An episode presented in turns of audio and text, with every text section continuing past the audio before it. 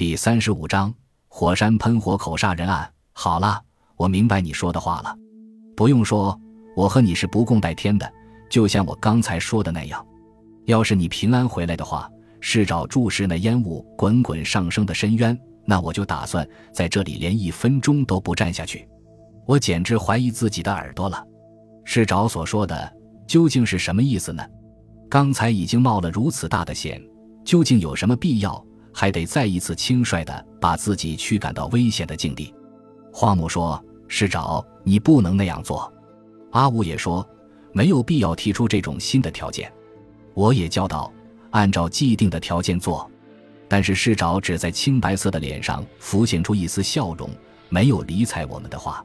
荒木、阿武和我都从他那震惊的表情中。感到了一种不近人情的、有些令人害怕的恐怖。大家都站立着身子，默默地站着。一瞬间的沉默。市长转向香曲：“怎么还不够吗？”他说：“他的话是平静的，可是包含着一种难以言喻的气魄。”嗯。市长和香曲面对面的直瞪着眼睛，四只眼睛都像着了魔一般，闪耀着光亮。燃烧着疯狂的憎恨和杀意，着实令人害怕。够了，满意了。香曲斩钉截铁的一声叫，唰的转过身子，从斜坡上噔噔的跑下去了。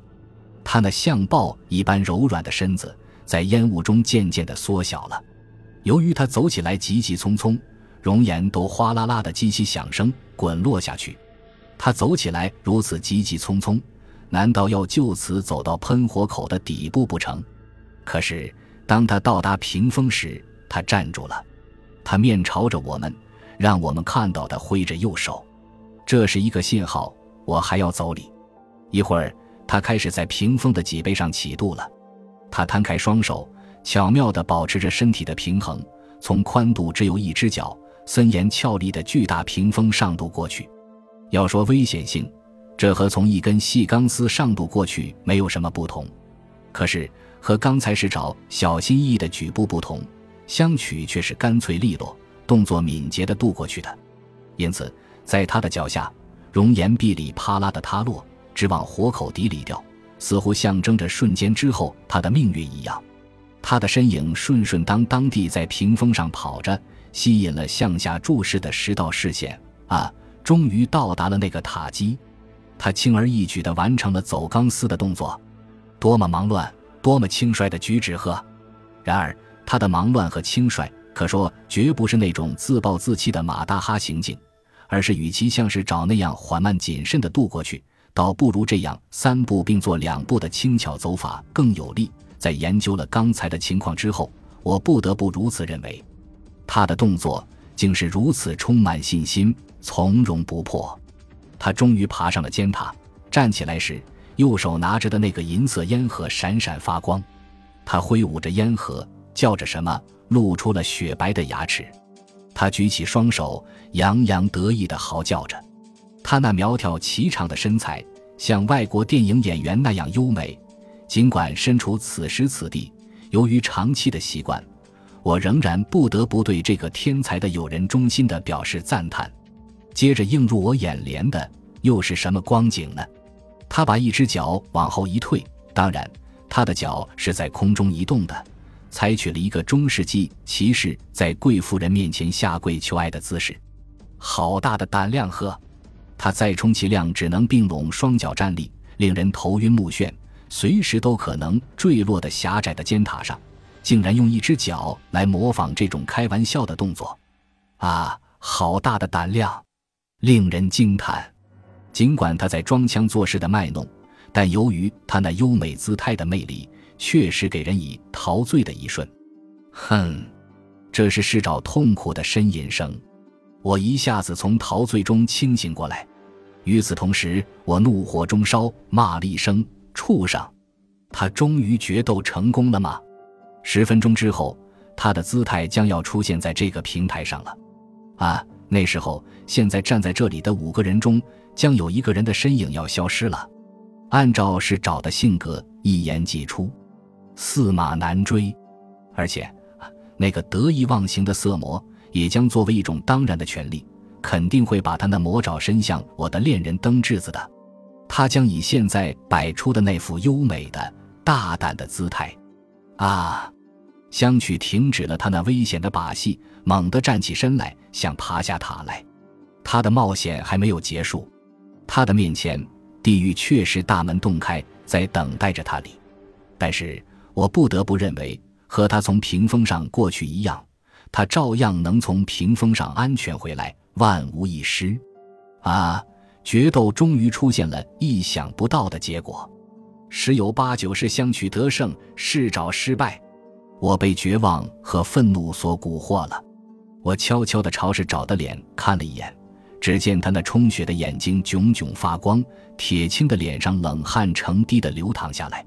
可是他全不顾这些，用一种始终都是激怒的表情凝视着他的宿敌。啊，是找贺，你在注视着这个敌人的洋洋得意、忘乎所以的姿态。这个敌人糟蹋了你那亲爱的妹妹美代子的贞操。然后像废物那样的把她抛弃，把她逼上了死路。现在又要来夺走你的生命，还要掳掠你的妹妹登智子。我终于理解是找的心情了。他刚才的心情，不就是置之死地而后生吗？即使同这个宿敌没有这样的约定，看到他这种由于取胜而飞扬跋扈的姿态，难道就能厚着脸皮委曲求全的引狼入室吗？不共戴天，到现在。我才深切领会到了师长刚才说这话时的心情，但是，难道结果就非如此不可吗？啊，师长，师长，还有那可怜的美代子，还有灯智子，我感到全身的血液在倒流。这样做行不行呢？激烈的闪电和雷鸣在我的头顶上闪耀和轰响。突然，与其人如狗活，不如一死为快。中学时代从汉文中学到的这句话，从我头脑的一角飞了出来。我主意一定，心里反而踏实了。于是就趁大家不注意，我后退了两三步，悄悄地捡了一块头颅一般大小的、沉甸甸的暗红色熔岩，拂去了上面的积雪，用两手抓住，从大家的背后抡到自己的头上。幸亏大家都被相取的姿态所吸引，没有人注意到我的行动。我向下一看，相取的姿态。只见他正想从尖塔上下来，可他又突然想到了什么，便从口袋里掏出了那个烟盒，叼上一支香烟，啪的一声用打火机点上了火，就像刚才试找那样悠然自得地吐起烟来。啊呀！四个人的嘴里同时发出了惊呼。原来是那块熔岩脱离了我的手，嗖的一声落到了香曲的头上。正巧烟雾浓重，香曲的身影有些被烟雾所笼罩。可是熔岩还是不偏不倚地落到了他的头上，他好像被那块直坠喷火口底的石头所吸引那样，摊开双手，用跳水一般的姿势，一只手上还抓着那个闪闪发光的银色烟盒。这个优美的姿势，在我的眼里留下了强烈的印象。穿过滚滚上升的喷烟，直向那深不可测的底层沸腾翻滚的岩浆坠去。吧。这就是青年作家相取心在积雪的 A 火山喷火口上决斗事件的真相，在当时的报章杂志上曾经被大书特书加以报道。当然，在那些报道中一概省略了我投石的情节。不，不但在新闻报道中不会有，而且在当时当地的五个人之间也将作为秘密而隐匿下去，永远不让别人知道。当然，我并不想掩盖自己犯罪的心情。但是其他四个人石沼、阿武、荒木、登智子都强制要我立下诺言，对我那个投石事件加以保密。我总算勉勉强强的，确实是勉勉强强同意了。为了不辜负他们的关怀和好意，我没有向警察交代事件的真相。当然，是找过去也做过一些调查，以使他妹妹和香取心之间情况的原委让世人知晓。由于相取的丑闻暴露的意外的多，人们也了解到，是找大妹美代子的死，其实是由于痛恨相取而服毒自杀的。世人的同情悉然归于世找，但是对罪犯定罪极轻，而且执行拖延，事情就不了了之。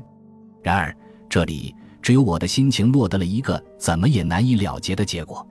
要是我去坦白了自己的罪行，那么四位伙伴包庇我犯罪的罪行也将被揭露出来。不，由于这一点，在一阵激动过去之后，如今我连坦白自己的罪行、接受杀人罪审判的勇气也没有了。可是实际上，我这双手把香取心送入了十八层地狱，并不是我自己想隐瞒的事实。于是我就逐渐受到了那罪行的谴责，痛苦的不能自拔。啊，请等一下，读者诸君，你们在读我那关于故意犯罪这个夸大其词的开场白时，完全受了我的骗，现在会恼火吧？那就请再往下读吧。这个故事还有后话。感谢您的收听，喜欢别忘了订阅加关注，主页有更多精彩内容。